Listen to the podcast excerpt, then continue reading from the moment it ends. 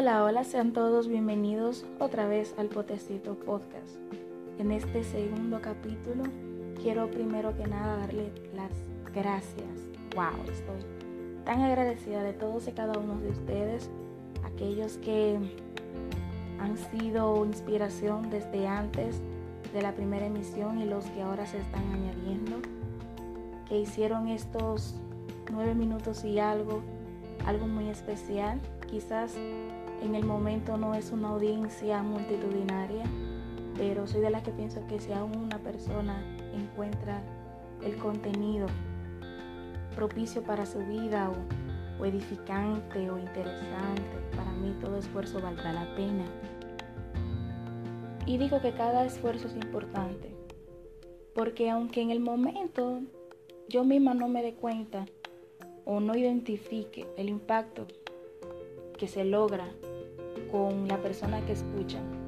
Ciertamente, cuando uno recibe la retroalimentación, perdón, uno se da cuenta uno identifica que también uno está haciendo las cosas.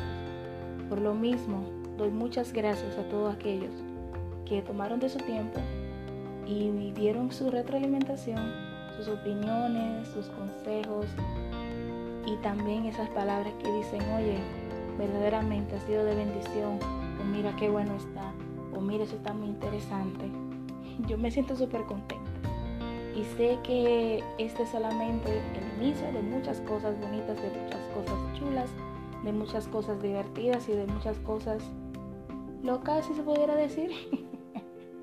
Porque cuando entremos a secciones tipo entrevistas y, e invitados, esto va a ser algo tremendo. Óigame, créame que sí usted se está tranquilito, solamente tome un poquito de las cosas que tiene el potecito guardado para todos y cada uno de ustedes.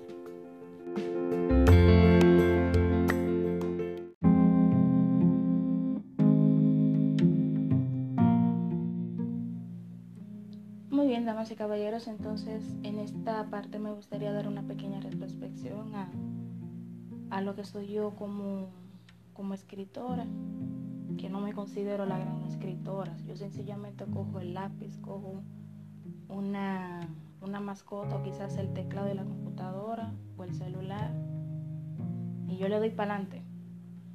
No me considero una poetisa de alta alcurnia, pero creo que lo que escribo es 100% lo que siento y, y hasta donde entiendo creo que se escucha bien. Bueno, antes de, quisiera pedirles disculpas porque no me escucho con la mayor efusividad del mundo, ni mucho menos.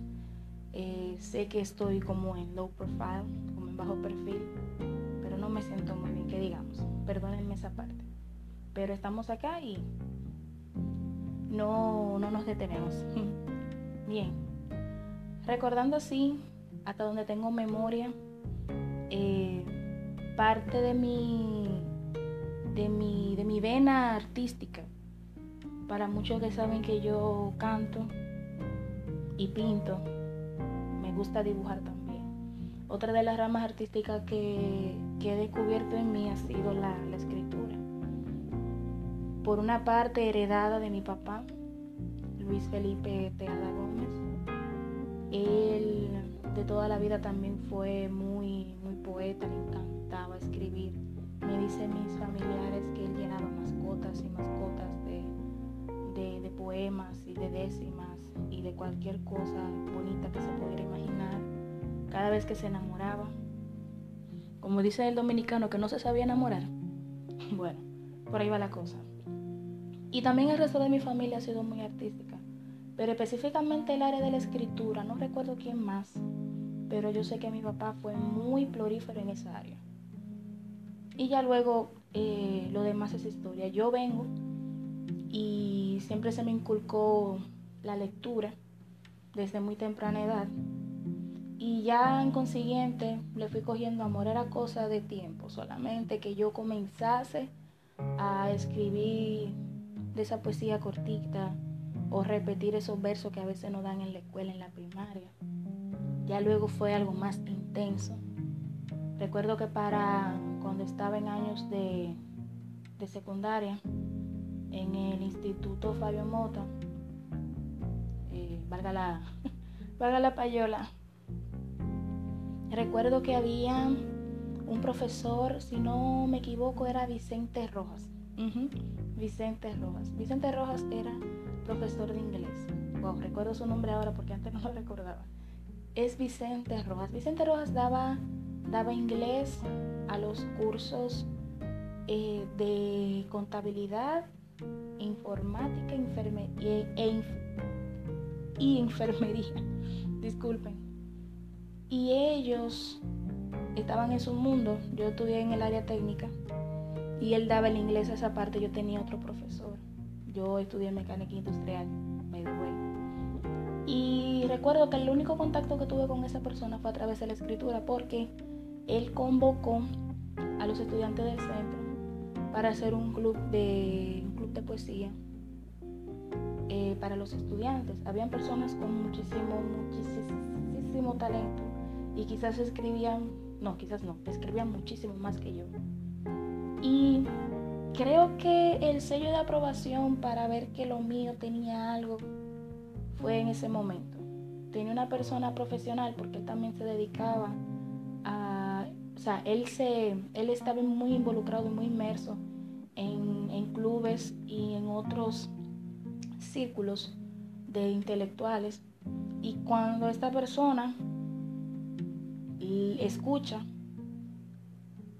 lo que yo lo que yo le lo que yo le planteo él dice oye ciertamente tú escribes bonito no fue algo no fue una ovación pero al menos sentí cierta aprobación y creo que de, ahí en adelante surgieron muchas cosas al igual que mi papá se puede decir que Luisa también no se ha sabido enamorar y eso es una expresión que se utiliza mucho cuando alguien entrega cuando alguien ama mucho, cuando alguien eh, no quiere a medias.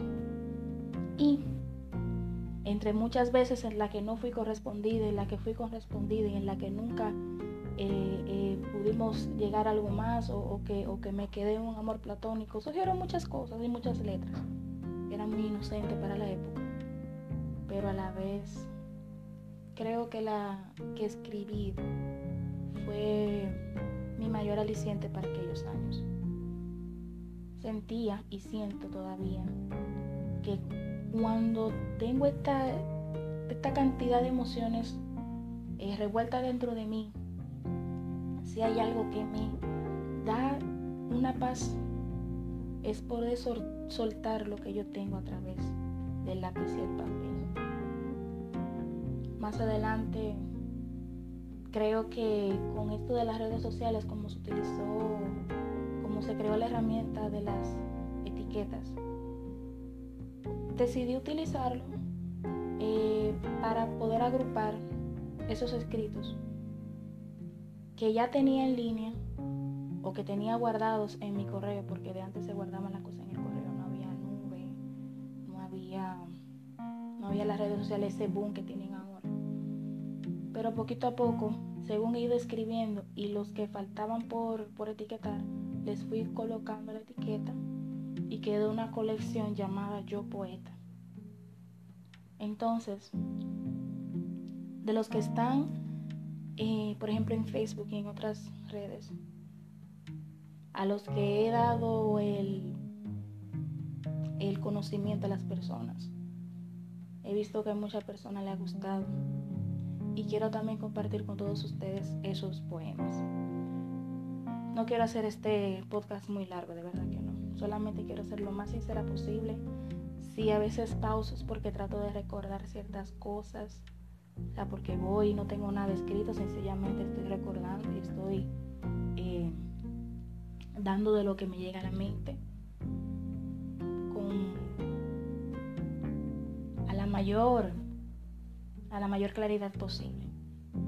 Entonces, sin más, denme un segundito de su tiempo y, enseguida comenzamos con dos poemas de la colección de Yo Poeta.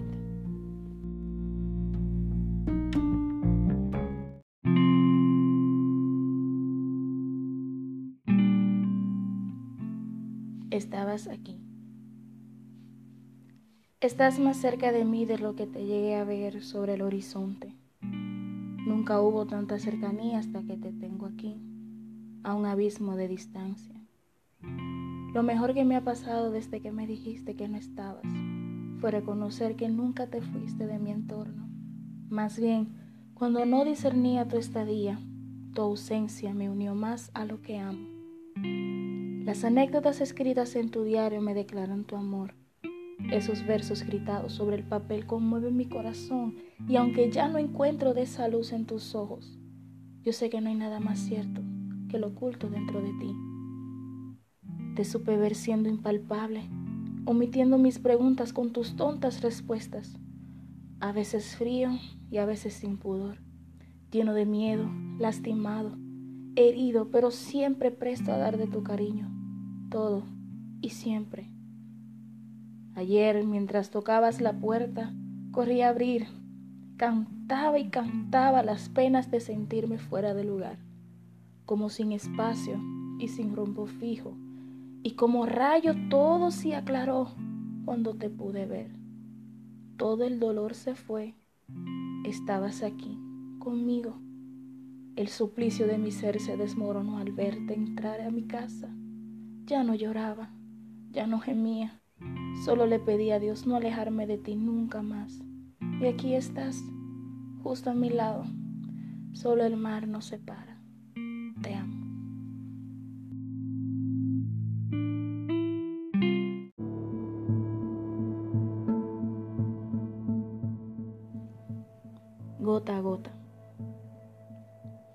Gota a gota las notas de tu discurso juntáronse en el caudal de mis memorias.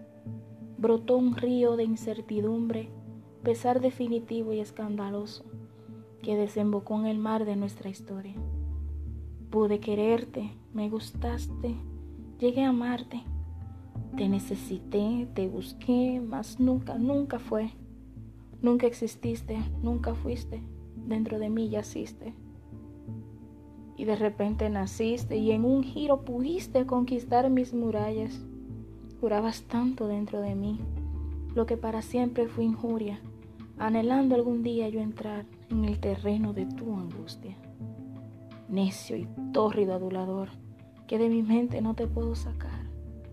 Repicando gota a gota estás, las manos vacías de tu insípido amor.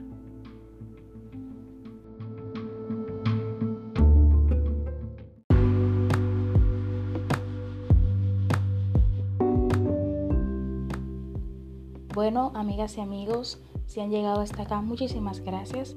En adelante seguiremos compartiendo escritos, no solamente míos, sino también de otros autores reconocidos y otros que no son tan conocidos, pero que sí también comparten un talento precioso, parte de mis amigos y demás invitados que estaré trayendo al potecito.